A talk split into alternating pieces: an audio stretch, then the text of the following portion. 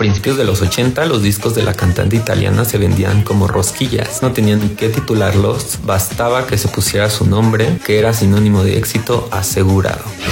Dedicó gran parte de su discografía a cantar al amor, la sexualidad y la libertad. Sus canciones se convirtieron en un icono para distintas generaciones. Esta, además de ser cantada por millones de personas, la letra singular que ya quedó para siempre en la memoria de los fans de Rafaela.